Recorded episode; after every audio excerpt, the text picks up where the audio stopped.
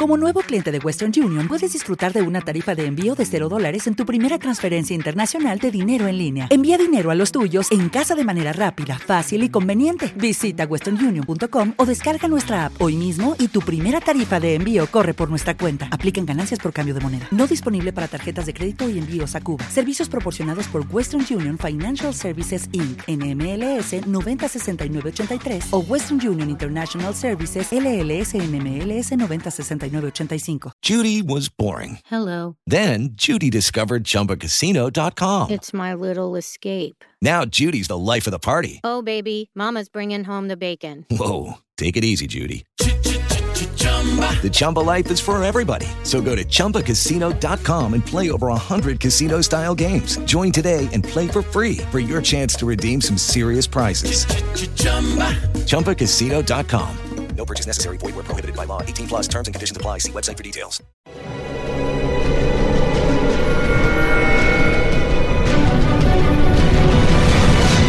Yo documental.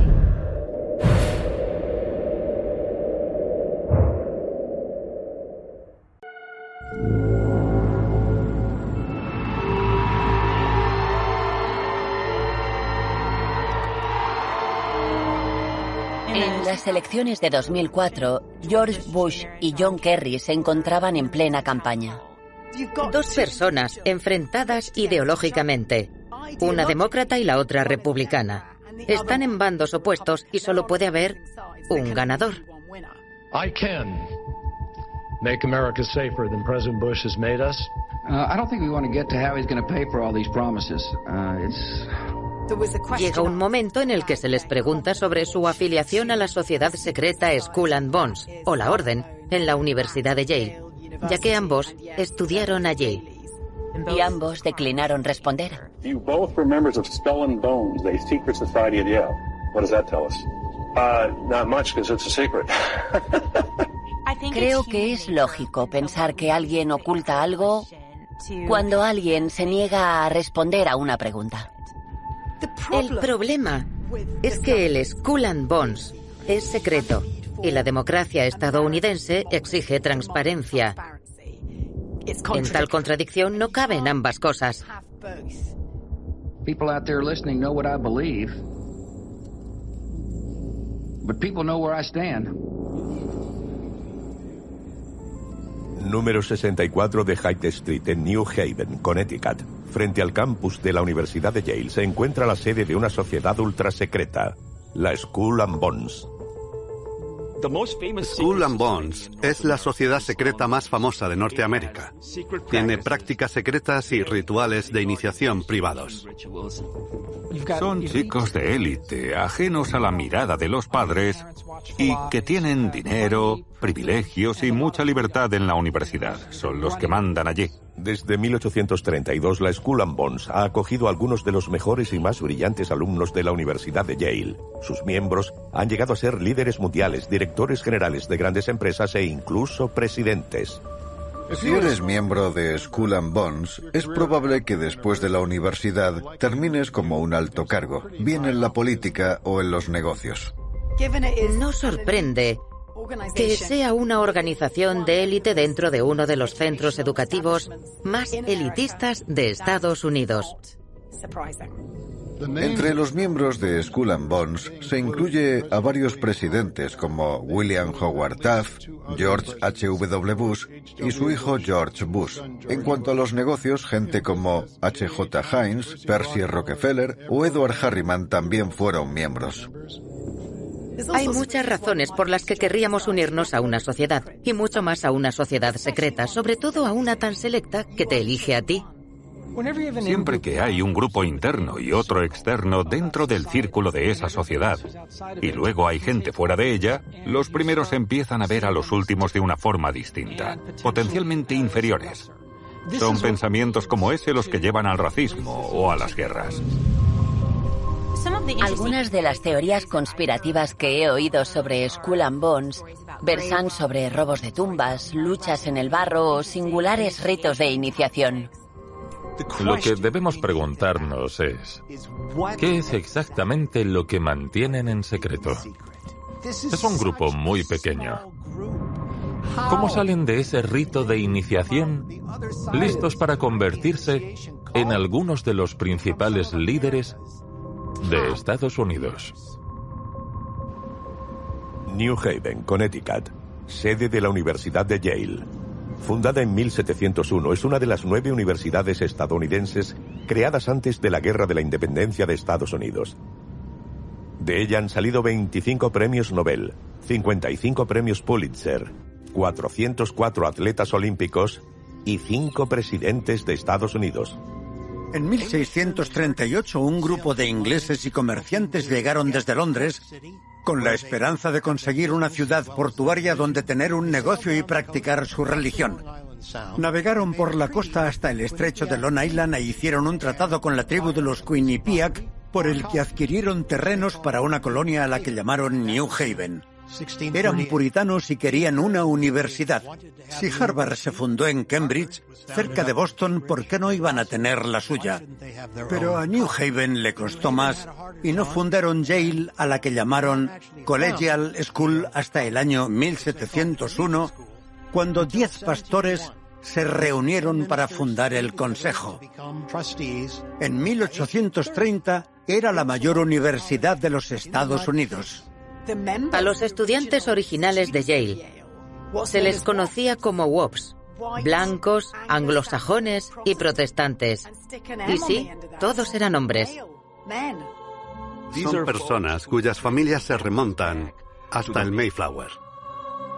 Hay que resaltar lo difícil que es acceder a Yale.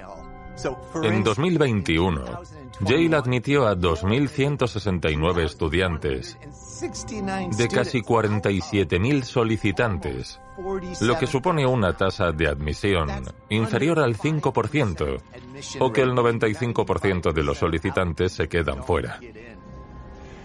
Además, si te admiten, debes tener una nota media de sobresaliente o más.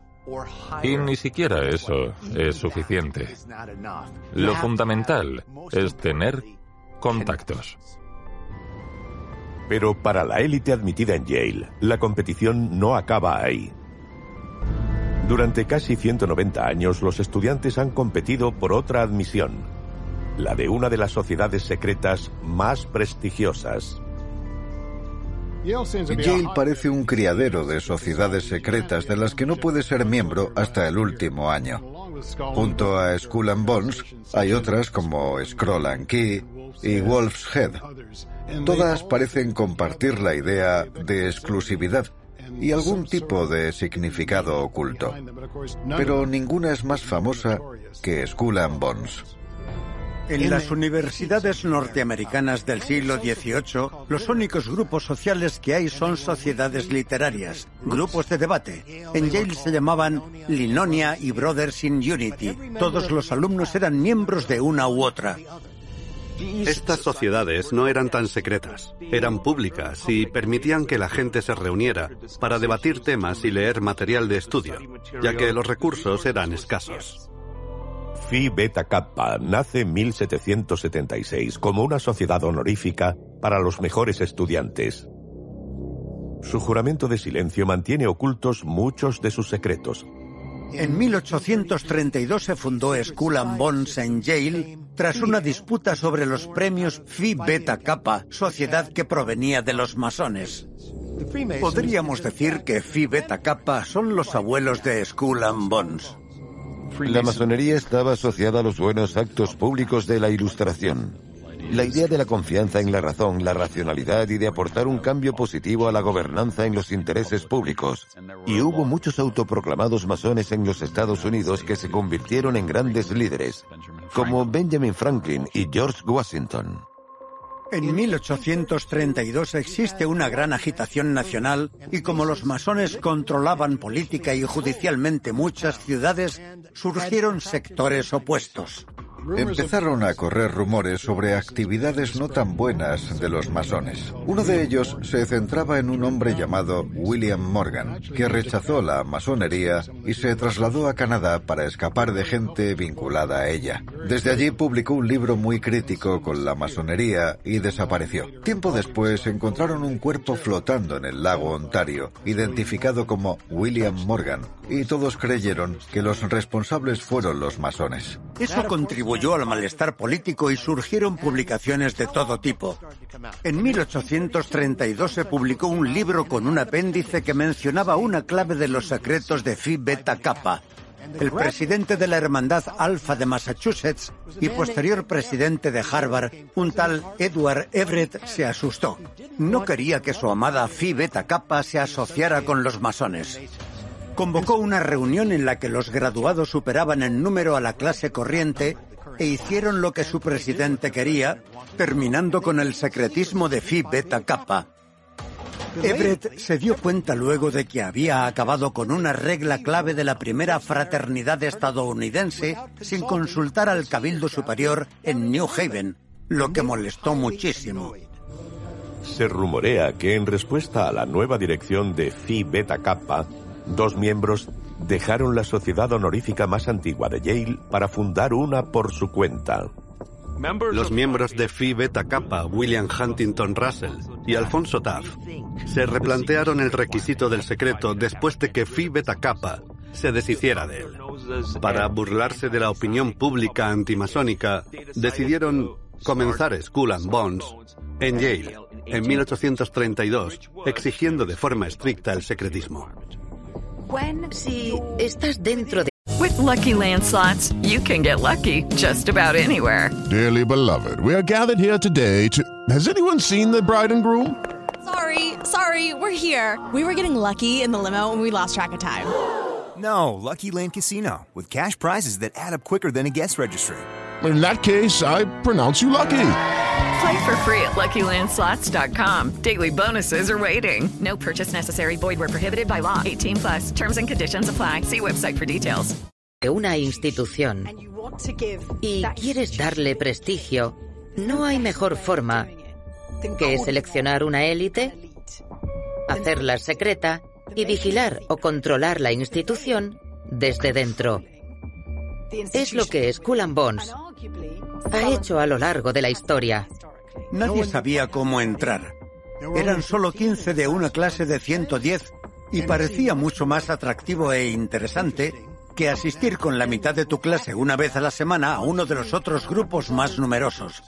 Las sociedades secretas que se formaron como Skull and Bones en 1832, Scroll and Key en 1856 y Wolf's Head en 1886 eran las sociedades donde la gente quería estar. Si la universidad ya acoge a los más destacados, las sociedades secretas acogen a los que destacan entre ellos.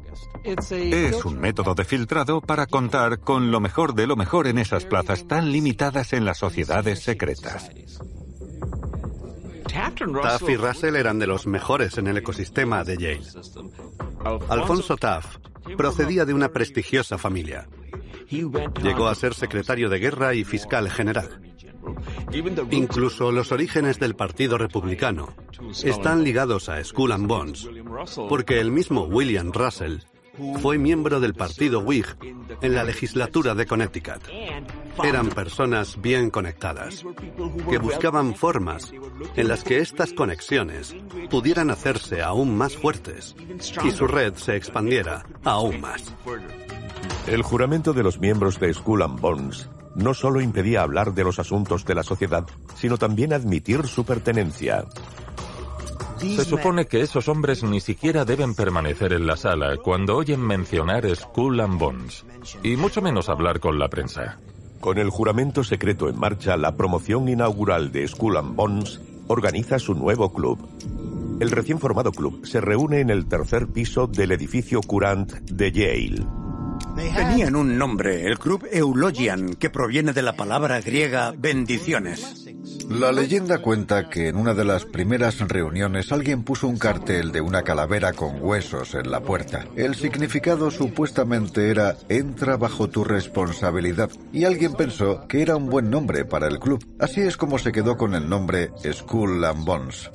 El programa de Skull and Bones se centraba en el discurso extemporáneo, que en este caso implicaba debates improvisados entre los miembros del club. Y el principal ejemplo clásico de discurso extemporáneo es el del griego Demóstenes, quien se dice que había practicado en la orilla del mar con guijarros en la boca, obligándose así a hablar con más claridad. El número 332 en la insignia de Skull and Bones es la fecha de la muerte de Demóstenes.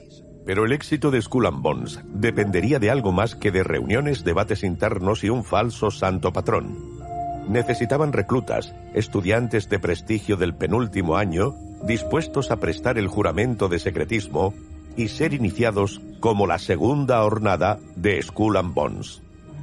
A finales del siglo XIX, las 5 de la tarde del 23 de mayo, se convirtió en la hora y el día más importante para los estudiantes de Yale, porque tenía lugar el Tap Day. Este era el día en el que te tocaban, en el que eras seleccionado o reclutado por las sociedades. En la década de 1870 el reclutamiento se realizaba por un miembro que iba a la habitación del alumno, le golpeaba en los hombros y decía, Skull and Bones, lo tomas o lo dejas. En caso afirmativo la iniciación comenzaba. A diferencia de una familia en la que naces, esta es una familia que puedes elegir. Si te escogen significa que tienes el potencial y la capacidad de ser considerado como su igual. Y cuando tu carrera despegue, seguro que tendrás éxito. ¿Qué requisitos debe tener un iniciado de Skull and Bones tras clases y clases de elegidos? Hay varios patrones. Skull and Bones se convierte en algo importante. Es la comidilla del campus. El poder de una sociedad se basa en quién es seleccionado y quién se une a ella. Por eso buscan a los mejores por sus habilidades naturales, como en el atletismo, la poesía o la oratoria o buscando sus conexiones familiares. Hay generaciones de una misma familia de miembros de la sociedad como un legado familiar. Pero la idea es escoger a los líderes del campus y unirlos para tener el grupo más fuerte todos los años. Tienen un legado que quieren proteger. Cada sociedad secreta tiene su propia casa club cerca del campus llamada tumba es donde llevan a cabo sus asuntos. Durante una iniciación había gritos, mantras y secretos que podían filtrarse. En 1854 se decidió que Skull and Bones necesitaba un lugar propio. Si es un grupo del campus, ha de ser reconocido por la administración, seguir sus directrices y cumplir obligaciones. Mudarse fuera del campus implica una separación son los exalumnos de Skull and Bones, conocidos como patriarcas, los que dan un paso al frente para convertir a Skull and Bones en una institución de Yale con una tumba que resista el paso del tiempo, y lo hacen a través de un patronato llamado Russell Trust. Con el fin de poseer tierras para construir tumbas y tener un futuro, crearon fundaciones. La Russell Trust Association lleva el nombre de William Huntington Russell, su gran patriarca y fundador. El patronato es el que gestiona las finanzas de Skull and Bones. Los patriarcas de los Skull and Bones mostraron afinidad por los cargos públicos desde el principio. Llegaron a ser miembros de la Cámara de Representantes, senadores, fiscales generales, gobernadores y al menos un juez del Tribunal Supremo. Hay unos 600 patriarcas repartidos por todo el mundo. Sin embargo, usan la parte superior de su red para obtener dinero en efectivo. Dos hombres de Skull and Bones firmaron los artículos de la constitución de la institución, William H. Russell y Daniel Coyle Gilman. En ese momento Gilman no solo era un patriarca, era el bibliotecario de la universidad. Gilman pasó a ser presidente de la Universidad John Hopkins y de la Universidad de California, en Berkeley. Por si fuera poco, también llegó a ser el primer presidente de la Fundación Carnegie, una enorme fundación filantrópica y educativa. A través del patronato, los patriarcas compran un terreno a un paso del campus.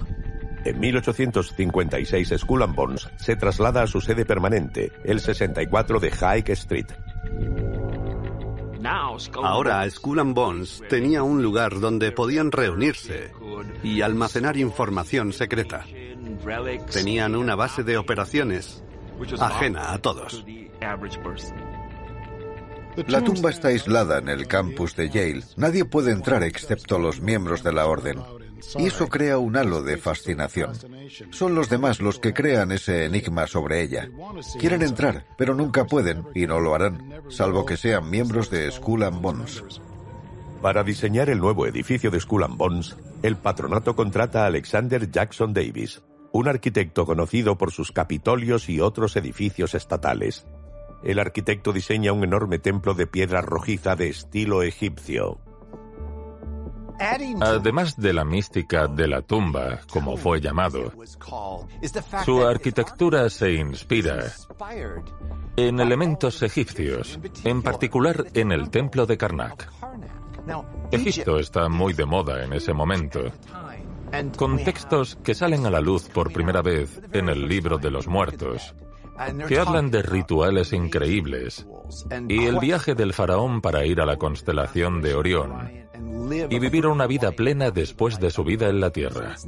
Así que no nos sorprende encontrar este tipo de rituales en Skull and Bones, ni tampoco que encontremos arquitectura representando ese tipo de mitología. La tumba es una estructura de piedra imponente, lo que le da una sensación de durabilidad y solidez. El interior de un espacio con ese tipo de arquitectura, sin ventanas, espacios cerrados y toda esa piedra pesada, podría ser muy opresivo o podría ser muy introspectivo. Es como si quisieran eliminar todas las distracciones para concentrarse en algo. Cuando se construyó el edificio tenía un valor aproximado de 30.000 dólares, más que algunos de los edificios del campus de Yale de la época. Se ha ampliado dos veces desde entonces, primero con el añadido de una segunda ala en 1903 y en 1912 dos torres neogóticas para crear un pequeño patio. Si hoy quisiéramos comprar esa propiedad, costaría varios millones. Y el hecho de que siga siendo propiedad de los Skull and Bones dice mucho. Solo tres incidentes en la historia de la tumba han conseguido descorrer el telón de lo que ocurre en el interior del número 64 de Hyde Street, donde se rumorea que tienen lugar extrañas iniciaciones y ceremonias. Cuando la gente tiene mucha libertad y dinero y poca supervisión, pueden ocurrir toda clase de locuras. Y numerosos relatos de primera mano afirman que el juramento de secretismo tiene lugar fuera de la tumba. Okay, round two. Name something that's not boring. A laundry? Ooh, a book club. Computer solitaire, huh? Ah, oh, sorry, we were looking for Chumba Casino. That's right. ChumbaCasino.com has over 100 casino style games. Join today and play for free for your chance to redeem some serious prizes. ChumbaCasino.com. No purchase necessary. Full prohibited by law. 18 plus terms and conditions apply. See website for details. Antes incluso de que el candidato recién elegido sea iniciado. De modo que lo que ocurre dentro sigue siendo un secreto.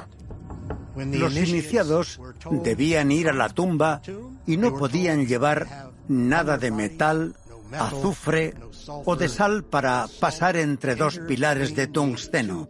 Al subir el escalón, la gran puerta de hierro de más de tres metros se abría y una mano enorme, por lo general del miembro más grande, cogía por la cabeza al iniciado y ambos desaparecían. La puerta se cerraba de golpe y los espectadores de la calle High se quedaban pensando en las cosas terribles que podían ocurrir en el interior. Entran como personas corrientes, pero salen como hombres de la orden. En 1876, un grupo anónimo autodenominado File and Claw irrumpió en la tumba. Tras irrumpir, hicieron un plano que fue publicado. El plano se publicó en los periódicos. De esta forma ha sido posible, desde hace 150 años, conocer el aspecto de la tumba de Skull and Bones. Tenía una zona de recepción y un templo interior donde tenían lugar las reuniones y los debates. El plano de File and Claw describe las posesiones de Skull and Bones, incluyendo pelotas de béisbol firmadas y un cráneo humano. Según el plano, mantienen una luz encendida en el retrete ornamentado con un cráneo humano. Además, hay una lápida marcada con el nombre de Sperry, aparentemente sacada de la misma tumba que el cráneo. Las calaveras tienen un doble propósito, simbolizar la mortalidad humana y por tanto cómo debemos vivir nuestras vidas, y también dar miedo. Así pretendían intimidar a los no miembros y reforzar la noción de inclusión de los que pertenecían a la orden. Gran parte es una puesta en escena. Se trata de mantener una imagen, porque la sociedad es secreta, pero no sabemos hasta qué punto. Hay que tenerlo en cuenta. Lo que resulta inquietante es que son conocidos por ser cleptomaníacos. Se les anima a robar a otras sociedades secretas del campus y fuera de él. El que roba el objeto más sagrado de otra sociedad secreta se lleva el mayor reconocimiento. Pero eso de robar huesos humanos queda fuera de lugar. La pregunta que debemos hacernos es, ¿por qué lo hacen? En 1989, un descendiente del guerrero apache Jerónimo afirmó que alguien había entrado en la tumba de su tatarabuelo y había robado el cráneo y los huesos para llevarlos a la Universidad de Yale y dejarlos en la tumba de la Skull and Bones. El hombre que, según él, cometió este robo no fue otro que Prescott Bush, padre del cuadragésimo primer presidente de los Estados Unidos, George Bush, y abuelo del cuadragésimo tercer presidente, George W. Bush. Los nativos americanos y los propios apaches estaban molestos porque este grupo tuviera en su poder el cráneo de Jerónimo y ejercieron una gran presión sobre la orden para que devolviera el cráneo. El portavoz de la Universidad de Yale, Tom Conroy, publica un comunicado. La explicación de Yale al supuesto robo del cráneo de Jerónimo fue inexistente. Según ellos, sucedió en una propiedad privada fuera del ámbito de Yale, por lo que no estaban obligados a investigarlo ni a dar una respuesta oficial. Se cree que en 1917, cuando Prescott Bush estaba destinado en Fort Sill, Oklahoma, robó los restos de Jerónimo de una tumba cercana. Sin embargo, los restos habían sido trasladados años antes de que Bush llegara a Fort Sill, por lo que es probable que los que enviaron a Yale fueran los huesos de una persona desconocida. Skull and Bones fue denunciada. Se reunieron con unos representantes. Alegaron que no tenían en su poder esa reliquia y asunto terminado. En el año 2001, el periodista Ron Rosenbaum capta una extraña ceremonia en el jardín de la tumba de Skull and Bones, grabada desde la azotea de un edificio adyacente. Lo que muestra el vídeo es interesante por no decir inquietante. Muestra a los nuevos iniciados besando calaveras, recreando escenas de asesinatos, unos tumbados en los escalones y otros en pie vestidos con capas y togas. Se argumentó que la exclusiva periodística fue una travesura. Cerca de la tumba recibieron información de que habría una iniciación de la orden, que es la que vemos en la grabación. Pero no se parece a ninguna iniciación de Skull and Bones y una iniciación nunca habría tenido lugar fuera de la tumba. Dentro de la tumba también persisten los rumores de escabrosas confesiones de hábitos e historias sexuales. Aquí es donde comienzan los extraños rumores sobre la orden. Se rumorea que cada nuevo iniciado es llevado a la tumba en un ataúd. ¿Imaginan la escena en la que introducen a alguien en el santuario de la tumba mientras varios miembros le rodean con cánticos?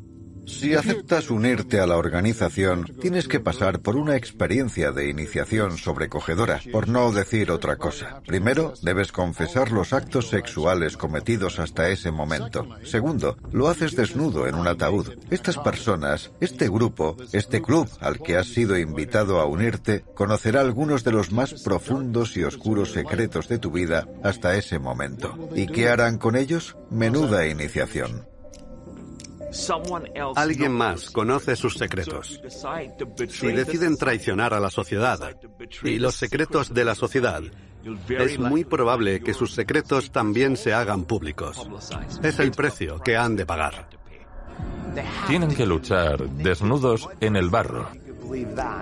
Es una experiencia exactamente igual a la que han vivido los iniciados durante décadas antes que ellos. Si te hacen una novatada, entras en esta idea de disonancia cognitiva. ¿Por qué lo permití? Pues lo permites porque al final vale la pena. Porque algo que es demasiado fácil de conseguir no vale mucho. Cuanto más valioso es, más difícil debería ser llegar a él. Es la idea de que quien algo quiere, algo le cuesta. Vemos cómo la red de Skull and Bones da sus frutos a los que se gradúan en Yale. Tal vez solo sea nepotismo, pero es fácil ahondar en el territorio de la teoría conspiratoria. Reflexionemos sobre algunas de las principales figuras políticas de nuestro tiempo que son miembros. El juez del Tribunal Supremo Potter Stewart. El presidente William Howard Taft. Henry Luce. Lyman Spitzer, el creador del telescopio espacial Spitzer. ¿Por qué aprobarían, y mucho menos serían miembros de una sociedad secreta implicada en el robo de tumbas, hurtos, locuras sexuales y confesiones locas? Puede que esos rituales sean solo una cortina de humo para algo mucho más grande. Con cada promoción, los antiguos alumnos, conocidos como patriarcas, reciben una página actualizada que añadir a su catálogo. Los patriarcas siguen teniendo una responsabilidad hacia la sociedad. Ellos proporcionan la infraestructura financiera y administrativa, así como la dirección. Fijémonos en las ventajas de ser un miembro. Incluye la legendaria cuota de inscripción de 15.000 dólares, por la capacidad de codearse con los miembros de la élite en el campus. Pero la mayor ventaja es el acceso a gente poderosa de todo el mundo. Imaginad, es como si fuera LinkedIn a lo grande. ¿Quieres verte con el presidente? ¿Quieres reunirte con un ejecutivo? Lo que sea cuando sea. ¿Un primer ministro? No hay problema. Ese es el beneficio de ser miembro. Lo que vemos es casi como una granja que se ha creado entre los patriarcas que son directores generales de empresa o presidentes. Los nuevos miembros subirán en los escalafones de esas empresas hasta llegar a directores generales. Dos veces al año los patriarcas acuden a la tumba para asistir a una conferencia de Skull and Bones en la que se votan asuntos relevantes y son informados sobre el estado de la orden. Lo increíble es que los patriarcas sigan preocupándose por la Skull and Bones mucho después de haberse graduado. Este club que está implicado en delincuencia menor y extraños rituales es a todos los efectos un simple club de debate. Y sin embargo, siguen reuniéndose, viajando desde todos los rincones del país. Los patriarcas no interfieren. Ni siquiera la junta directiva de la Russell Trust Association intenta dictar quién debe ser elegido de ninguna manera. El club actual manda. Pero ¿qué ocurrió con las mujeres en 1969? Los exalumnos de las tres sociedades más prestigiosas de Skull and Bones, Skull and Key y Wolf's Head, todas ellas fundadas en el siglo XIX, no estaban en Yale cuando había mujeres, y les preocupaba una supuesta destrucción o desmantelamiento de su fraternidad masculina. Cuando se acabó el secretismo con Phi Beta Kappa, los graduados superaban en número a los miembros actuales y todos votaron en contra. Hubo un tiempo en que la gente mataba por formar parte de este club. pero se estaba quedando atrás por sus posturas sociales poco progresistas. Pasarían otros 20 años antes de que los Skull and Bones volvieran a intentar invitar a las mujeres. Skull and Bones fue duramente criticada durante los siguientes 20 años por la revista Time, por The Economist y por varios periódicos de ser una organización misógina y retrógrada.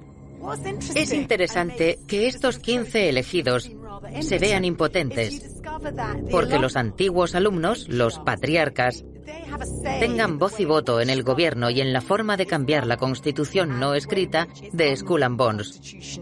No extraña que esos chicos del campus se pregunten si son inútiles. Y es que, ¿a qué viene tanto secretismo si son inútiles? Todo esto comienza en un lugar donde históricamente las universidades han estado llenas de jóvenes blancos. A medida que la cultura universitaria cambia y evoluciona, la sociedad seguirá recurriendo a aquellos más parecidos a sus miembros. Eso se perpetuará. Es algo que necesitará algún tipo de evento o cambio real para superarlo. En 1991, Skull and Bones elige a siete mujeres para ser miembros. Ellos dicen que hay que dejar que entren mujeres y los patriarcas dicen que ni hablar. De hecho, usarán el Russell Trust para bloquear el acceso al propio lugar de iniciación. Cuando surgió el debate de admitir a las mujeres en School and Bones, William F. Buckley, rostro de los conservadores en Estados Unidos y patriarca, no dijo nada. Cuando después se tomó la decisión de admitir a las mujeres, afirmó que había existido fraude electoral. Suena a viejo truco. Si no te gusta el resultado de la elección, denuncia un fraude electoral y que se vuelva a votar. William F. Buckley, un hombre intensamente conservador, estaba enfadado con la Russell Trust Association por la modificación de los estatutos de los estudiantes. Cuando se redactaron los estatutos, dijo que solo podían ser estudiantes masculinos y que las mujeres no podían entrar. Se presentó una demanda y acabó decidiéndose que exponer los entresijos de la sociedad en público no beneficiaba a nadie. Así que la Russell Trust Association decidió votar. El 24 de octubre de 1991, un miembro de la Russell Trust confirmó que las mujeres serían admitidas en Skull and Bones aunque todos los miembros se aferraron al voto de silencio. Y esta vez el voto a favor de la admisión de mujeres se impuso por 368 a 320, un margen escaso pero suficiente para regularizar a las siete mujeres que habían sido admitidas. Sin embargo, no era la primera vez que se descorría el velo y que el público podía entrever la ultrasecreta Skull and Bones. En la década de los 80, el historiador Anthony C. Sutton recibió un dossier de Charlotte Thompson Iservit, una asesora política del Departamento de Educación de la Administración Reagan. En él había documentos inéditos relacionados con el tiempo que su padre pasó como miembro de Skull and Bones. Utilizando los documentos y otras fuentes disponibles, Sutton escribió una mordaz exposición de uno de los bancos de inversión más antiguos y grandes de Estados Unidos, Brown Brothers Harriman Company, cuyos profundos vínculos con Skull Bones incluyen la supervisión de la Russell Trust. Las afirmaciones hechas por Anthony Sutton son explosivas. Afirma que los miembros de Skull Bones financiaron a nazis a través de Fritz Thyssen, un magnate alemán del acero cuyo flujo de fondos llegaba a través de un banco holandés afiliado a WA Harriman Financial Trust. El banco que hacía de fachada en Holanda también estaba controlado por la Union Banking Corporation en la ciudad de Nueva York. El legado familiar de los Harriman en Skull and Bones tenía un interés financiero en Union y además Everell Harriman era director de la Union Banking Corporation. Pero lo extraño es que esto no era una firma de abogados, sino un banco de inversiones con muchas conexiones internacionales. Por ejemplo, algunos de los grandes clientes y grandes figuras que han trabajado con Brown Brothers Harriman Company incluyen a Alan Greenspan, el secretario de Defensa Harry S. Truman, el director de PepsiCo y asesor de Barclays, Richard W. Fisher, y el subsecretario del Tesoro con JFK, Robert Rusa. Se trata de gente superpoderosa y que en teoría están directamente relacionados con Skull and Bones. De los ocho directores de la Union Banking Corporation, cuatro eran patriarcas de Skull and Bones. Uno de ellos era Prescott S. Bush, padre del cuadragésimo primer presidente de Estados Unidos, George H. W. Bush, y abuelo del cuadragésimo tercer presidente, George W. Bush. Que si creo que un miembro de Skull and Bones apoyó el régimen nazi, sí, pero no creo que los Skull and Bones en conjunto manejaran en la sombra un nuevo orden mundial. Aunque hubiera miembros de la orden a la cabeza de grandes corporaciones que a veces hicieran todo tipo de inmoralidades. ¿Que están en la élite mundial financiando los lados opuestos de un conflicto? Es lo que tienen los intereses comerciales. ¿Que si Skull and Bones gobierna Estados Unidos? ¿Y el resto del mundo? Anthony C. Sutton afirma que detrás del misticismo, los rituales y los actos de Skull and Bones hay una conexión real con los Illuminati y que usan hasta los mismos trucos apoyando reformas sociales o políticas que no socaven su poder. Cuando fueron elegidos a los 18 años, nadie sabía a dónde llegarían. Skull and Bones no era una fraternidad cualquiera. Cuando los miembros de Skull and Bones dejan Yale, se les abren puertas en puestos de trabajo de observación, de espionaje y de ciertos rincones del mundo político. Las sociedades secretas han dominado la corporación a su manera. Los miembros de esas sociedades se convirtieron en grandes donantes de la actual Yale, desde John William Sterling, el fundador de la firma de abogados de Nueva York, de Sherman and Sterling hasta Steve Schwarzman, que dio 150 millones de dólares hace cuatro años. O Fred Smith, cuya fundación FedEx aportó 150 millones de dólares el año pasado. Estos miembros fueron muy leales a sus sociedades, pero también leales a Yale. El 13 de febrero de 2017, el miembro de la promoción de 1985 de Skull and Bones, Steve Mnuchin, se convierte en secretario del Tesoro de Estados Unidos con Donald Trump. Entre 1995 y 2014, donó 120 mil dólares a organizaciones políticas, incluyendo 11 republicanas y 36 demócratas. Donó 400 mil dólares al Partido Republicano en septiembre de 2016 y 400 mil dólares a los demócratas Camila Harris y Michael Wills. Otro ejemplo de avivar el fuego, estando a caballo entre ambos y apoyando a bandos opuestos para tener un rédito y quizás jugando a dos bandas. Saben cómo mantener su red y saben cómo ampliarla para seguir siendo ricos y poderosos. Estamos asistiendo a la mayor polarización de la historia de la sociedad americana. ¿Están los Skull and Bones avivando las llamas de esto también? ¿Están perpetrando otro ardid, esta vez contra el pueblo estadounidense? Creo que se le da demasiada importancia a este club de estudiantes. Mientras tanto, en el campus de Yale, los terrenos de Skull and Bones parecen una reliquia del pasado. Tenemos a una sociedad secreta con un ridículo nombre neogótico. Una reliquia del siglo XIX que se esconde detrás de una especie de extraño edificio de piedra, que no tiene ventanas y que sigue oliendo a adolescencia. El problema es que vemos eso y sacamos una conclusión muy distinta de lo que probablemente esté pasando dentro.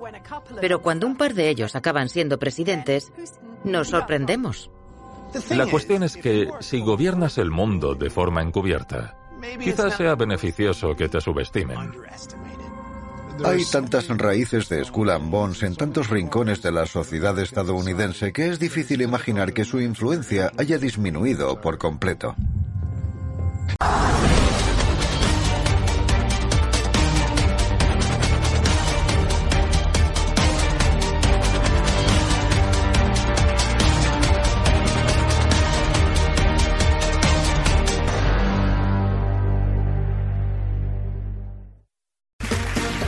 Round two. Name something that's not boring. A laundry? Ooh, a book club. Computer solitaire, huh? Ah, oh, sorry, we were looking for Chumba Casino. That's right. ChumbaCasino.com has over 100 casino style games. Join today and play for free for your chance to redeem some serious prizes. ChumbaCasino.com. No purchase necessary. Full prohibited by law. 18 plus terms and conditions apply. See website for details. ¿No te encantaría tener 100 dólares extra en tu bolsillo? Haz que un experto bilingüe de TurboTax declare tus impuestos para el 31 de marzo y obtén 100 dólares de vuelta al instante. Porque no importa cuáles hayan sido tus logros del año pasado, TurboTax hace que cuenten. Obtén 100 dólares de vuelta y tus impuestos con 100% de precisión. Solo con Intuit TurboTax. Debes declarar para el 31 de marzo. Crédito solo aplicable al costo de la presentación federal con TurboTax Full Service. Oferta sujeta a cambios o cancelación en cualquier momento.